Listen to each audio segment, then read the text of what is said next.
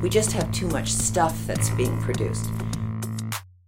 Bienvenue dans Onward Fashion, le podcast des solutions business pour une mode durable. Je suis Victoire Sato, fondatrice de The Good Goods, et j'accompagne les professionnels de la mode, du textile et du luxe dans la transformation de leurs pratiques vers plus de responsabilité. Mon job, c'est de rendre visibles les acteurs et actrices de la mutation profonde et au passage de proposer de nouveaux narratifs. Ici, on restaure le leadership à la française. On met en lumière les innovations qui décarbonent à l'échelle industrielle et on convoque l'humain qui sommeille dans tout décideur pour faire pencher son libre arbitre en faveur de choix qui façonnent positivement le monde de demain.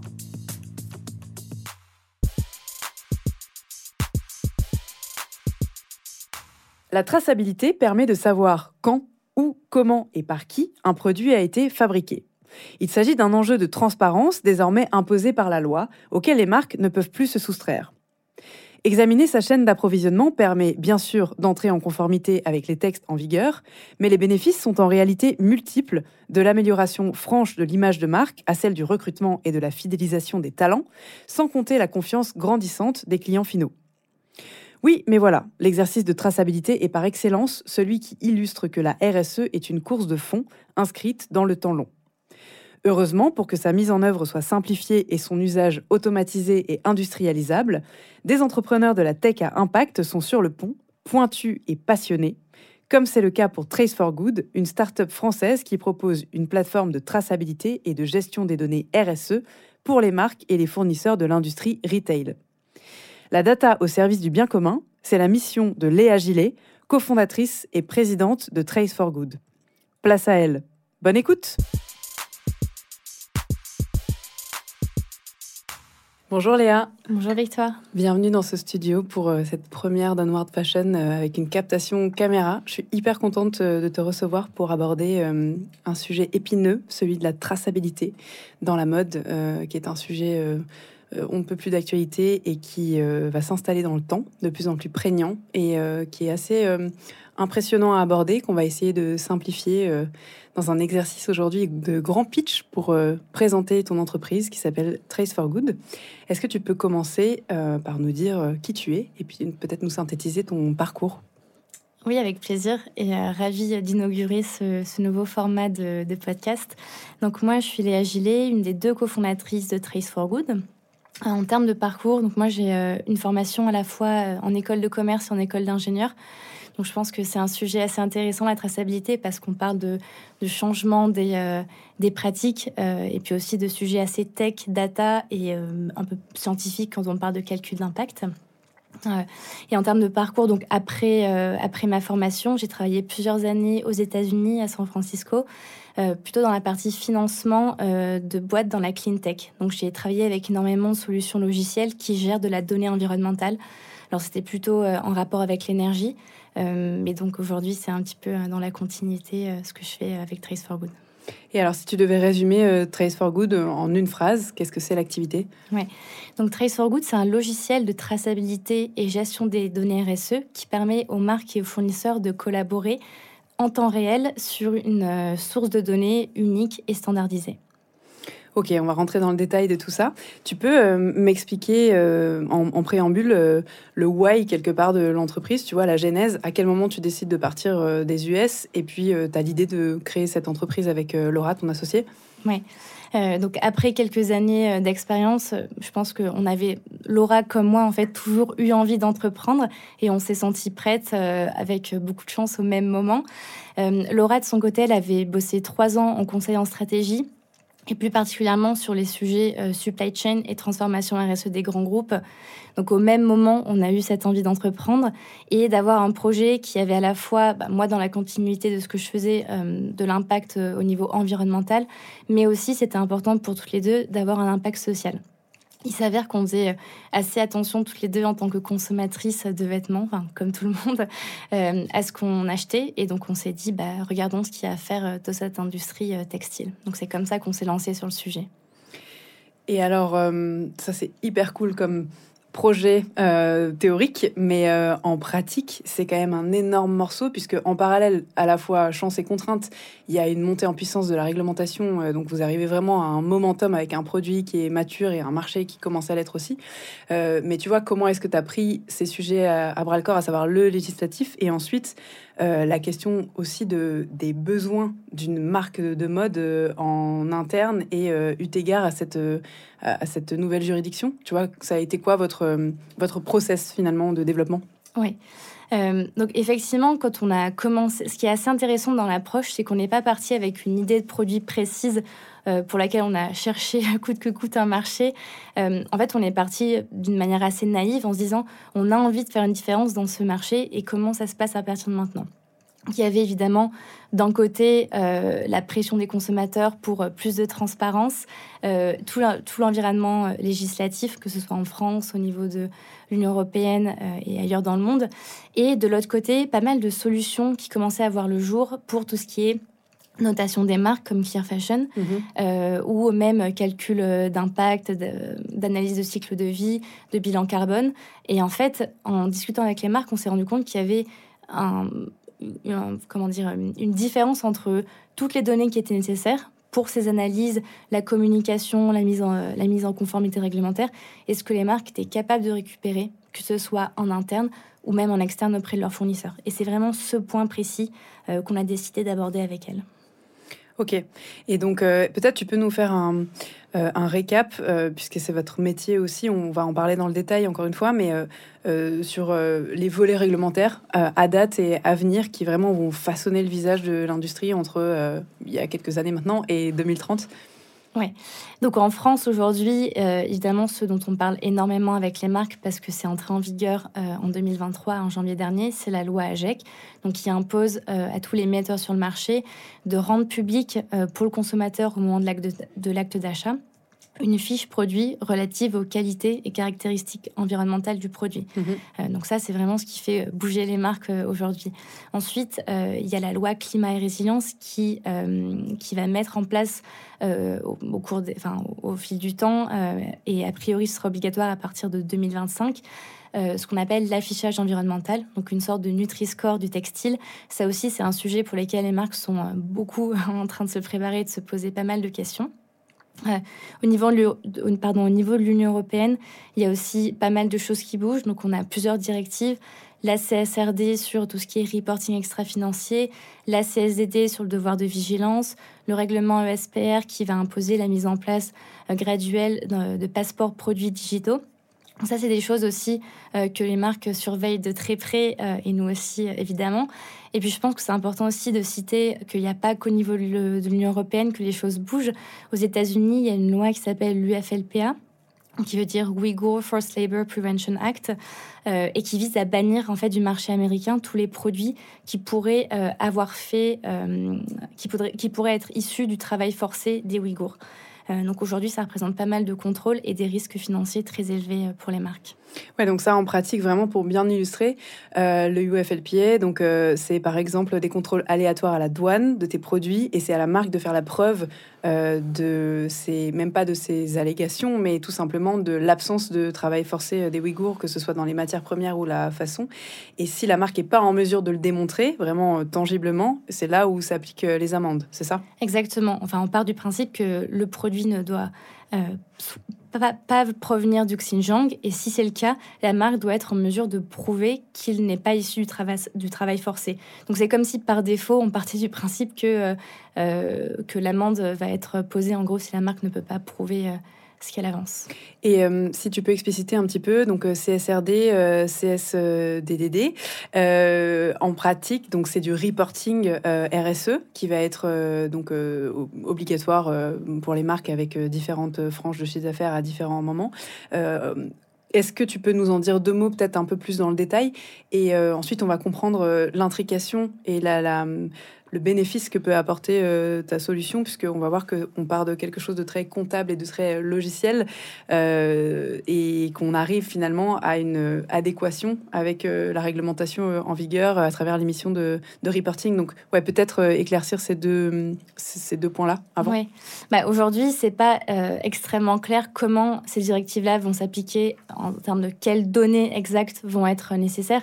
Mais en fait, aujourd'hui, en termes d'analyse de cycle de vie et d'impact des produits, on sait ce qui, a de l'impact, c'est globalement dans quel pays ont lieu tes étapes de fabrication, est-ce que tes fournisseurs euh, sont audités, est-ce qu'il y a des contrôles pour vérifier qu'il n'y a pas de dérive sociale, est-ce que le droit des travailleurs est bien respecté? Et ça, c'est globalement des critères qui vont revenir. Euh, ensuite, exactement quelles données vont être euh, vont être demandés, c'est pas mm. tout à fait clair. Euh, on participe à pas mal de groupes de travail sur tous les sujets passeport, produits digital. Euh, là aussi, c'est un peu compliqué parce que ça prend en compte des données euh, pré-vente, on va dire, qui sont liées à la production et tout ce qui va être ensuite suivi de la vie du produit. Donc voilà, c'est des choses qui sont en train de, de, se mettre en place. En tout cas, ce qui est sûr, c'est que les données qui vont être nécessaires, ça va être des données qui concernent les produits, les sites de production et tout ce qui est certification des, des fournisseurs.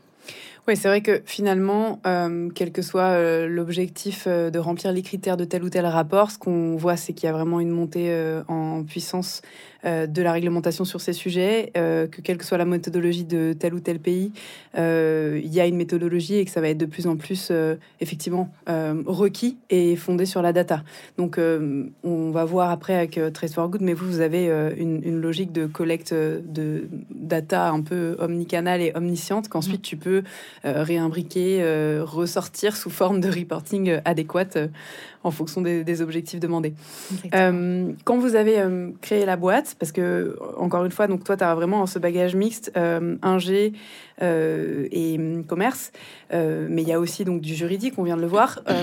ça a été quoi les, vraiment les premiers jalons de la création d'entreprise? Est-ce que tu es allé chercher d'abord justement une personne qualifiée en ingé?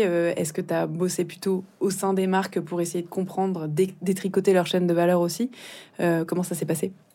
Comme je disais tout à l'heure, euh, on n'est pas parti de. Il n'y a eu aucune pensée théorique du produit. Vraiment, euh, dès le premier jour, on a discuté avec pas mal de marques. Mhm et on a co-construit la solution avec elle. Ce qui est assez intéressant, c'est qu'on a travaillé euh, dès le début avec des marques de lingerie. Euh, il faut savoir qu'un soutien-gorge est difficilement plus complexe en termes la basket est pas mal aussi. Mais... Ouais, la chaussure aussi. Euh, mais et ça, ça nous a permis du coup de travailler avec des marques de tailles différentes qui faisaient des produits de types différents. donc certains, comme je viens de le dire, assez complexes et, des marques aussi qui avaient des relations à leur parc fournisseur différentes. Et donc, dès le début, on a euh, pris en compte des besoins métiers euh, génériques, mais avec quand même une bonne vision des spécificités euh, de chaque métier, chaque type d'entreprise. Et ça nous a permis d'aller assez vite avec quelque chose qui était scalable et adapté à tous les types de marques. Et donc, finalement, on a écrit aucune ligne de code et, euh, et fait aucun développement sans des choses qu'on avait pu vérifier auprès des clients. Et ça, je pense que pour n'importe quel produit logiciel, c'est euh, hyper important de commencer de cette manière. Et aujourd'hui, euh, l'équipe représente quoi? Et je sais pas, ça fait deux ans, c'est ça que vous êtes lancé? Ouais, exactement. aujourd'hui, on a une douzaine de personnes avec des freelances et experts additionnels qui gravitent autour de cette équipe. Et on a la moitié de l'équipe qui est sur les sujets produits et tech. D'accord. Euh, avant de vous lancer, j'imagine euh, que vous avez fait un petit état des lieux, euh, j'allais dire concurrentiel, mais tout simplement d'abord de maturité des sujets de traçabilité au sein des marques, donc potentiel de marché, et puis effectivement les solutions à disposition, parce que vous, vous avez un fonctionnement hyper spécifique, c'est un outil SaaS, et c'est vraiment fabriqué comme un logiciel de, de compta, mais tous les acteurs de la traçabilité ne fonctionnent pas de la même manière. donc, ouais, est-ce que tu peux nous, nous parler à la fois de la maturité des marques et puis des solutions existantes oui.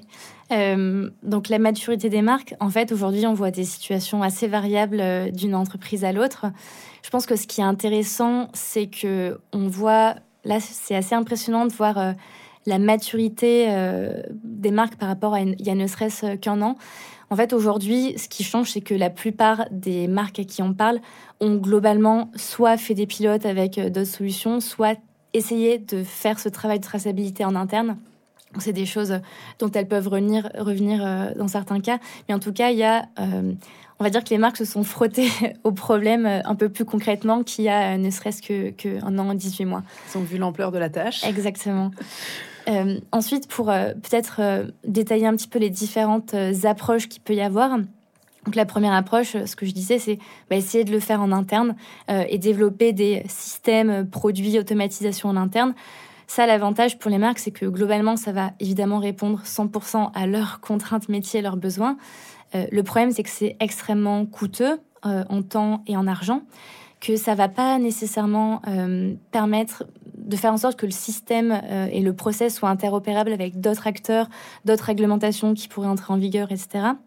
Et surtout, il y a quelque chose à ne pas négliger, c'est qu'une solution comme la nôtre va prendre en, compte les euh, changements réglementaires. Mm. Et en fait, avoir une solution préparée en interne, ça impose à la marque de faire une veille réglementaire assez poussée, ce qui peut être coûteux et puis surtout stressant en termes de charge mentale. Donc ça, c'est la première approche. Ensuite, il y a une euh, deuxième approche qu'on voit avec certains acteurs qui va être plutôt d'externaliser la traçabilité. Donc euh, une démarche un petit peu plus de service. Ça, euh, et notamment il y a quelques années, ça séduisait pas mal les marques dans le sens où elles se disent bon bah en fait pas besoin de d'avoir ouais pas besoin d'avoir des ressources en interne allouées à ça. le, le, problème semble être réglé. En fait, le souci, c'est que globalement, les marques ne vont pas pouvoir avoir une visibilité en temps réel sur leurs données, ne vont pas pouvoir être propriétaires de la donnée. Euh, et donc, et puis il y en a un deuxième, c'est que finalement, quand on externalise le sujet, ça coûte quand même assez cher. Donc, c'est difficile de le scaler à toutes les références produits. Donc finalement, ce qu'on voit, c'est qu'il y a pas mal de marques qui reviennent de cette approche en se disant ah ben mince, peut-être qu'effectivement c'est un sujet qu'il faut prendre un petit peu plus euh, chez nous. Et donc, ça nous amène vers la dernière approche qui est celle de Trace for Good, qui va être d'offrir les outils adéquats aux marques pour internaliser ce processus de traçabilité. Et les deux bénéfices principaux, ça va être d'avoir cette visibilité en temps réel sur les informations et surtout d'en rester propriétaire et ensuite de pouvoir euh, euh, l'analyser et l'utiliser euh, comme les marques le souhaitent. Ok, alors je te propose qu'on rentre euh, dans le concret. Euh, et peut-être pour l'illustrer au mieux, euh, on, partirait d'un case study, tu vois, avec type d'envergure de marque, donc une ou deux, un ou deux exemples en fonction de euh, ce que tu as raconté du potentiel de la solution. Euh, donc, on a parlé de la typologie d'outils, donc il y a un, software as a service. Euh, est-ce que ça fonctionne déjà? Parce qu'à la fin de la journée, c'est quand même les mathématiques qui comptent. Est-ce que ça fonctionne en, en, achat définitif, en licence, tu vois, mensuelle, par taille d'équipe? Enfin, Comment vous définissez le pricing? Oui, donc effectivement, nous, on vend un produit SaaS, donc les marques nous payent un abonnement pour avoir accès à la solution. Euh, tu parlais de paiement mensuel. Ça, ça dépend euh, des contrats avec les marques, euh, que ce soit paiement mensuel, annuel, ça, ça, change pas trop. En revanche, ce qui impacte le pricing, ça va être bah, les modules choisis par la marque. On fait pas exactement la même chose pour chaque client. Forcément, si on fait par exemple, la communication, ça va coûter plus cher que simplement la partie collecte, analyse de données. Mhm. Ensuite, ce qui va faire évoluer le pricing, c'est le nombre de références produits et puis le nombre d'utilisateurs chez la marque aussi. Et quand tu dis nombre d'utilisateurs chez la marque, c'est y compris les parties prenantes externes C'est Non. D'accord. Vraiment le nombre d'utilisateurs chez la marque cliente. Ok. Euh, ça prend pas en compte le nombre de fournisseurs derrière qui va être amené à collaborer sur l'outil. D'accord. On va revenir sur la question de la responsabilité des data mm. euh, un tout petit peu après. Euh, quelle est la, la, promesse? Tu vois, à quoi moi je peux m'attendre? Admettons, je suis une marque qui fait 60 millions de chiffre d'affaires, j'ai 300 références à faire tracer. Euh, est-ce que ça, tu procèdes par collection? Est-ce que c'est par produit, par typologie de produit? Et euh, qu'est-ce que vous offrez aussi comme profondeur de rang? Et, euh, et, dans quel délai? Globalement, tu vois, si, si tu dois me séduire pour acheter ton produit, qu'est-ce que tu me racontes? Ouais. Donc, je pense que ce qui est important de comprendre, c'est que nous, on va vraiment s'adapter aux besoins et aux objectifs et à la maturité de nos clients. Mm-hmm. Donc, avec certains clients, on va faire de la traçabilité au niveau de la, de la référence produit euh, couleur, donc du SKU. Avec d'autres, on va aller enfin, plus loin en faisant de la traçabilité au niveau du bon de commande.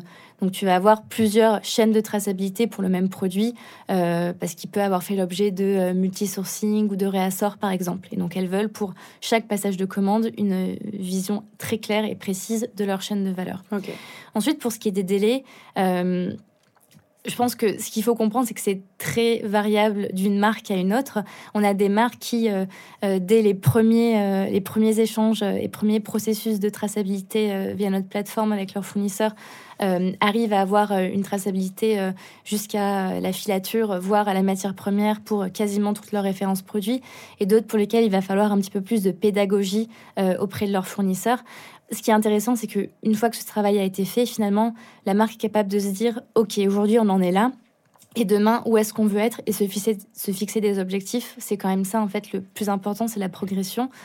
Euh, pour parler délai un petit peu plus concret, en fait, aujourd'hui, la seule obligation véritable des marques, c'est la loi AGEC. Et c'est donc de remonter jusqu'au, euh, on va dire, rang 2 ou 3 de mm. traçabilité. Il y a trois étapes, en fait, qui sont obligatoires. Euh, dans le textile, ça va être la confection, le pays de tissage-tricotage et le pays de teinture en oublissement. Donc ça, aujourd'hui, pour quand on parle de délai de mise en conformité loi AGEC, on va être autour de 4 à 5 semaines en moyenne pour nos clients. Ok. Et donc, euh, à partir de, là, donc si on démarre une collaboration, euh, comment se passe, tu vois, un onboarding? Peut-être que tu peux nous donner, si tu peux citer des noms de marques avec lesquelles tu bosses, euh, ou, des, ou des franges, on va dire, en termes de volume de CA. tu vois, au sein des équipes, comment est-ce que ça, ça se passe? Est-ce que vous faites un, un, briefing de départ et une, mise en, une prise en main de l'outil, en fait, parce que c'est un, un dashboard, c'est un logiciel Ouais, peut-être commencer par là. Ouais. Euh, donc ça, ce que je veux dire, c'est assez générique parce que ça se passe toujours de la même manière pour tous nos clients. Mais effectivement, on commence toujours par un onboarding où globalement, on va mettre euh, dans une salle euh, pas mal de métiers différents au niveau de la marque. Donc, il va y avoir la, personne ou l'équipe en charge de, enfin, qui est chef de projet de, ce, de ce processus de traçabilité. Donc, souvent, ça va être la RSE ou et ou la production qualité. Parfois, c'est les, deux mêmes casquettes pour une personne. Ensuite, on va évidemment avoir les personnes de la DSI, donc, mhm. euh, qui sont responsables de l'informatique. Euh, et puis souvent aussi le marketing, euh, pas mal de membres de, la, de, de plutôt C-level, direction, qui sont aussi souvent onboardés, on va dire, dans ce process et, qui, et qui portent le, le sujet. Euh, ça va souvent de pair avec le fait de l'internaliser. En fait, c'est un, projet qui est commun. Et puis souvent, il y a le marketing aussi qui fait partie de ces, euh, de ces discussions. Et on va mettre en place, en fait, le bon processus de data gouvernance par rapport aux activités de l'entreprise et à ses objectifs. Euh, et on va pouvoir déterminer pendant cette réunion quel est le flux de données idéal vers lequel on tend et comment euh, on euh, monte en, on va dire, en puissance sur l'automatisation de tout ce flux-là. Et puis une fois que c'est décidé, on euh, commence la partie échange de données et puis les requêtes de traçabilité sont automatiquement ensuite à partir de notre plateforme. Donc, euh, si je comprends bien, tu as une prise en main euh, globale d'équipe. Euh, évidemment, on comprend très bien l'intérêt de l'implication du marketing pour la communication, ensuite la restitution des informations auprès des consommateurs finaux ou de la RSE pour le reporting, etc. Mais de fait, qui est-ce qui est responsable d'implémenter les données? Tu vois, comment est-ce que moi, j'administre telle ou telle fonction supplémentaire? Est-ce que c'est au design? Est-ce que c'est aux achats? Et même question pour les parties prenantes, parce que euh, et peut-être tu peux nous expliquer comment ça se passe. Il faut les rentrer initialement euh, à la main, ces, ces données-là Alors, il n'y a pas vraiment de données rentrées à la main. En fait, ce qui se passe, c'est que c'est souvent des données qui existent. En fait, il y a trois types de données que nous, on va prendre en input dans notre solution. Il y a les données d'identification du produit. On a besoin que chaque acteur sur la chaîne sache de quel produit ou quel composant on parle. Mhm. Ensuite, il va y avoir la nomenclature du produit donc la, composition détaillée. Ça, ça va dépendre de la marque. On peut très bien se dire qu'on veut faire euh, de la traçabilité sur la matière principale ou de manière plus poussée. Typiquement, donc on travaille avec Jonac qui fait de la chaussure en cuir. Pour Jonac, on trace à chaque fois quatre composants la tige, donc en cuir, la semelle intérieure, la semelle extérieure et la doublure. Donc c'est très normé, les fichiers euh, et les, les datas qu'on s'échange, ça va toujours euh, reprendre ces quatre composants. Et ensuite, on va avoir besoin euh, d'informations, euh, bah, d'un contact en fait chez le chez le premier fournisseur connu de la marque, mhm. pour qu'on puisse, bah, enfin, il faut qu'on ait quelqu'un à qui envoyer euh, ces requêtes de traçabilité. Donc, c'est globalement des données qui existent. Euh, on va dire quelqu'un les connaît chez la marque, et le but c'est de les aider à mettre en place une remontée systématique sur un seul fichier de toutes ces informations. Et c'est pour ça que souvent, c'est plutôt des sujets euh, de paramétrage de leur système d'information, donc leur ERP ou leur PLM, avec des extracts, qui, des extracts pardon, qui vont se faire automatiquement et se déposer souvent sur des fichiers SFTP, donc une hmm. sorte de, de, drive sécurisé, euh, où nous, on va, tout va se faire automatiquement et on va détecter quand il y a des nouvelles données pour les intégrer. Alors, côté marque, c'est assez limpide en termes de fonctionnement. Euh, maintenant, euh, dans une industrie euh, où les chaînes de valeur sont hyper morcelées et où tu as un nombre de rangs assez conséquent, comment est-ce que tu t'organises avec les parties prenantes externes de, ta chaîne de valeur en tant que marque? Qui est-ce qui est responsable de fournir les données et, de contacter ces parties prenantes? Oui, donc effectivement, on a parlé du process pour les marques quand on finalement quand on ingère de la nouvelle euh, information qui vient des marques, nous on va automatiquement euh, envoyer des requêtes de traçabilité aux fournisseurs. Donc c'est pour ça qu'on demande un, contact euh, à la marque. finalement l'expérience pour les fournisseurs, ça va être assez similaire à toi quand tu signes un document via un outil de signature électronique. Donc le fournisseur va recevoir un mail avec un lien sécurisé qui l'amène vers un portail de traçabilité sur lequel on va lui dire euh, OK, qui est ton fournisseur pour ce composant, upload tel ou tel certificat. Dans ce process, il va nous renseigner ses fournisseurs à lui. Et quand il valide l'information, on va automatiquement transférer la requête au fournisseur de rang suivant. Et c'est comme ça, avec ce fonctionnement récursif en mm-hmm. cascade, qu'on va pouvoir remonter euh, les différents rangs. Et qui est-ce qui est responsable euh, du coup de la, de la véracité des informations qui est rentrée à un moment donné? Euh, Donc, je pense que c'est important de différencier euh, cohérence et fiabilité de véracité. nous, on est une solution euh, qui offre un outil logiciel aux marques. Donc on va être responsable de faire tous les, euh, enfin toute l'aide, donc les contrôles de cohérence, euh, le fait de récupérer des données qui sont sous un format standardisé, le fait de pouvoir extraire automatiquement de la donnée des certificats, de détecter qu'il y a une, une date d'expiration qui est passée. Ça c'est toutes les choses que nous, on va faire en tant que euh, fournisseur d'une solution tech. Et donc ça, ça va servir la fiabilité et la cohérence de l'information. Et c'est à ne pas confondre avec des contrôles de véracité de l'information, c'est-à-dire, bah oui, cette information, euh, c'est vraiment ça qui s'est passé. Je fais souvent le, parallèle en fait entre notre solution et un logiciel de comptabilité, euh, et, notamment la différence entre un logiciel de comptabilité et euh, un comptable. donc en gros, le logiciel de comptabilité va relier automatiquement les bonnes transactions financières à la bonne facture. Et finalement, nous, on est un peu un logiciel de comptabilité, mais pour de la comptabilité extra-financière, on va relier la bonne information, le bon bon de commande, euh, le bon certificat à euh, une référence produit. En revanche, euh, si on reprend l'exemple de la comptabilité, c'est le comptable qui va venir euh, euh, apposer un tampon et dire la donnée est vérifiée et j'ai produit ces comptes. et nous, aujourd'hui, c'est quelque chose qu'on ne peut pas faire vu notre position de, développeur d'outils logiciels. En revanche, c'est pour ça qu'on se rapproche d'acteurs comme les certificateurs qui, eux, vont avoir ce pouvoir de vérifier et d'attester de la véracité de la donnée. Ok, donc d'après ce que j'entends, il y, a plein de choses super intéressantes, mais euh, je voudrais quand même revenir sur cette notion euh, d'automatisation et d'industrialisation, parce que souvent quand tu parles de traça, on a l'impression que c'est hyper chronophage, des processus longs, euh, itératifs pour chacune des collections, chacun des produits. Là, d'après ce que tu me dis, une fois qu'on a fait un gros travail de euh, rentrer ces données. Évidemment, c'est facilité si tu as des fournisseurs qui changent pas tous les matins euh, et mm. que tu connais un peu ta chaîne de valeur et que tu travailles avec elle euh, de façon fidèle. Mais globalement, c'est un peu exponentiel la facilité d'usage et de restitution des données avec le temps. Oui, bah effectivement, on voit une grosse différence entre les, premières requêtes auprès des fournisseurs et, la, montée en puissance, comme tu le dis, et, puis les, collections qui suivent. Euh, et puis, je pense que de toute façon, ça suit aussi euh, ce que je décrivais, euh, la maturité des marques. En fait, on voit que c'est aussi le cas chez les fournisseurs, avec même des, confectionneurs qui maintenant nous contactent pour se doter de solutions de traçabilité.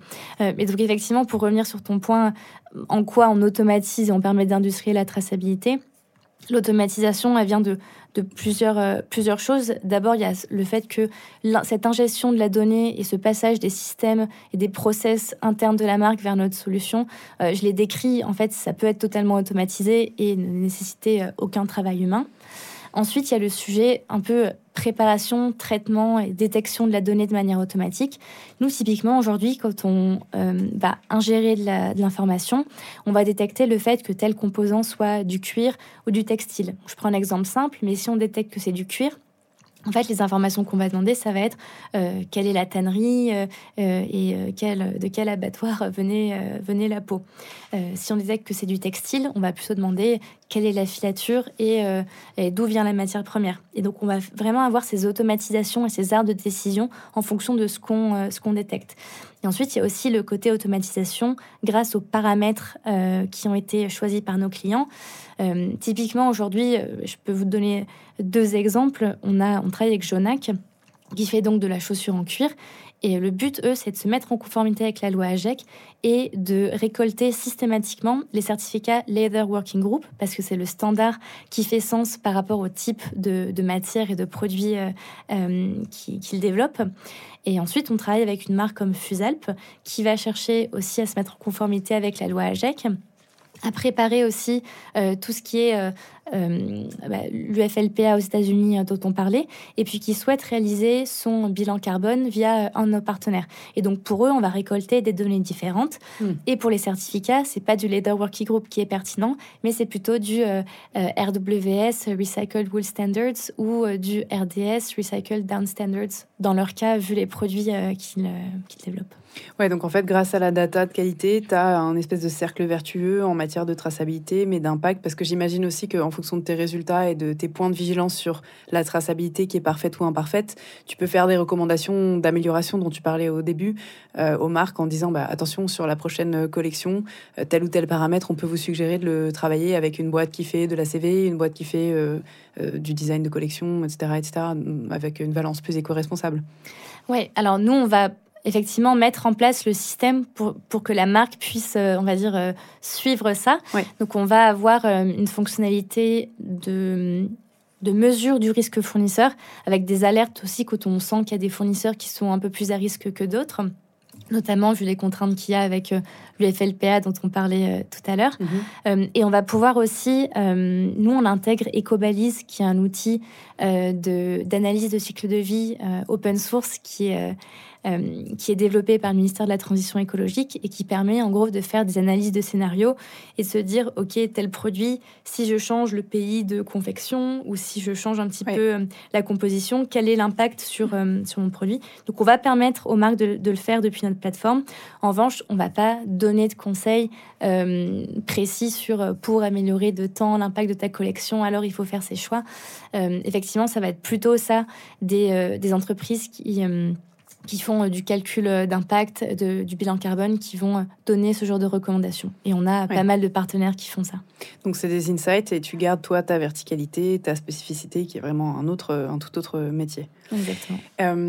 du coup, j'allais te demander finalement, donc vu que la marque est propriétaire de la data, en dehors de, de, cette restitution et de cette mise en conformité, est-ce qu'il y a d'autres usages, tu vois? Et est-ce qu'il y a des avantages d'autres avantages extra-financiers euh, que tu penses pouvoir offrir aux marques avec euh, Trace for Good?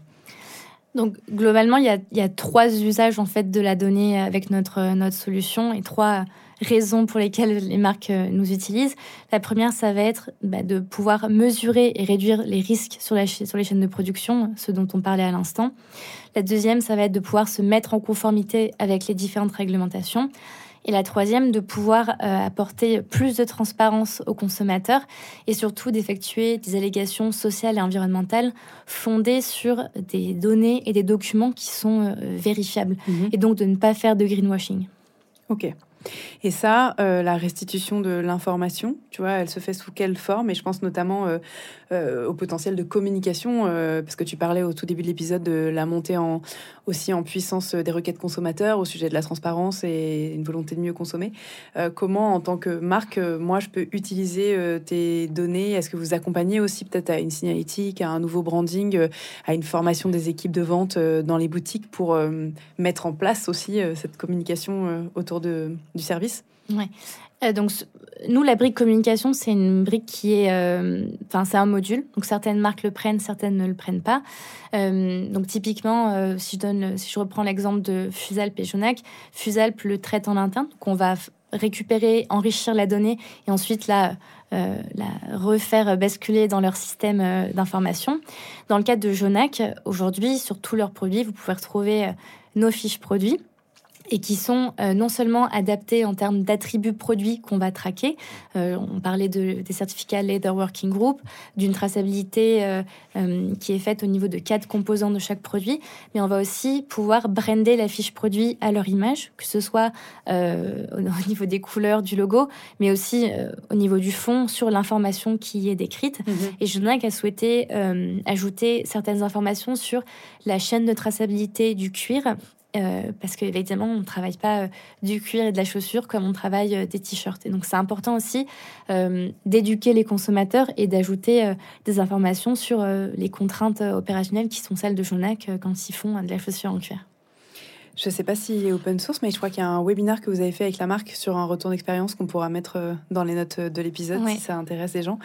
Euh, pour conclure, euh, est-ce que tu peux nous parler de, des next steps de l'entreprise Tu vois, de quels clients euh, vous rêvez Et puis de la vie aussi d'équipe? J'imagine que peut-être vous recrutez euh, et que vous avez des, des ambitions que tu peux nous partager. Oui. Donc, en termes de, de, de clients, d'ambition, en fait, nous, on est vraiment entreprise à mission et notre raison d'être, c'est de permettre de généraliser la traçabilité aux biens de grande consommation ouais. pour pouvoir euh, euh, généraliser ce suivi des indicateurs socio-environnementaux. Donc j'ai moins euh, d'envie de signer tel ou tel client que de dire bah, globalement je multiplie le nombre de produits qui ont fait l'objet d'un processus de traçabilité aussi poussé. C'est vraiment notre impact, nous on évolue sur le nombre de produits qui sont adressés. sur les développements futurs, nous, le but, ça va être d'investir énormément euh, dans le produit. c'est ce qu'on a fait jusqu'à aujourd'hui et qu'on veut continuer à faire. On a un produit qui est très ergonomique, facile à utiliser. Et le but, c'est de rendre facile ce processus de collecte de données. Tant que c'est pas simple et, euh, et, euh, et, que ça reste pas facile, tant que c'est pénible, ça sera pas fait correctement. Et donc le but c'est d'utiliser euh, l'intelligence artificielle, alors que c'est un mot dont on entend beaucoup parler. Euh, et le but c'est pas faire de la tech pour la tech, mais la réalité c'est que euh, les pain points sur ce sujet de traçabilité, ça va être de nettoyer de la donnée, de la préparer, de l'analyser. Donc si on peut automatiser ça au maximum, que ce soit du côté des marques comme du nôtre, on va pouvoir proposer un service qui est encore plus efficace. Super. Tu voulais rajouter quelque chose? Et j'allais dire, euh, pour le, pour le développement 2024, je pense que ce qui est intéressant, c'est que on a parlé de, des différentes réglementations. En fait, le dénominateur commun pour toutes, euh, pour toutes ces lois, ça va être le besoin de traçabilité. Et donc aujourd'hui, on a un produit qui, sans développement supplémentaire, est facilement commercialisable à l'étranger. donc ça fait partie de nos, de nos objectifs pour 2024 euh, de signer des clients à l'étranger. J'allais te proposer de te rapprocher de la cellule française de l'OCDE qui euh, vient de faire une saisine euh, contre Chine pour l'expertise euh, détaillée de la traçabilité sur sa chaîne de valeur. il y a un gros potentiel de marché, mais il y a énormément de taf. Merci beaucoup Léa, hyper cool. On va suivre tout ça avec attention. Ça met du baume au cœur pour le futur de l'industrie. Merci Victoire. Merci pour votre écoute. Si vous êtes encore là, c'est sans doute que vous avez apprécié cet épisode. La meilleure façon de nous le faire savoir, c'est de partager ce podcast sur vos réseaux, par email, de bouche à oreille, de laisser un commentaire iTunes 5 étoiles et de vous abonner à la chaîne sur la plateforme d'écoute de votre choix.